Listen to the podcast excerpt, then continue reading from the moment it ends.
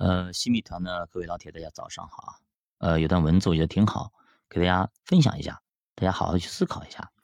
就是呃，一个阅读模型啊，大家看一看，就一个职场人的收入模型是什么样子的。我们对号入座。第一个就是没有杠杆的卖时间，比如说工作、卖保险等等都一样啊。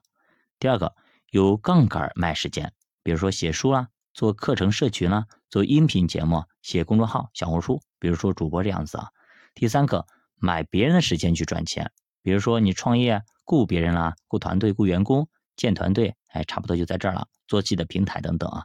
第四个就是买聪明人的时间去赚钱，比如说投资啊，知道怎么用钱赚钱，这个难度很高，也是咱们一直在学习的。如果这个程度达到了，基本上咱就可以财务自由了。就反思一下，我的呃目标在何方？我在哪里？我的目标在哪里呢？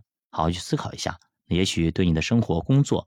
会有所启发。好的，教的书陪你一起慢慢变富。而且宝宝，下期见。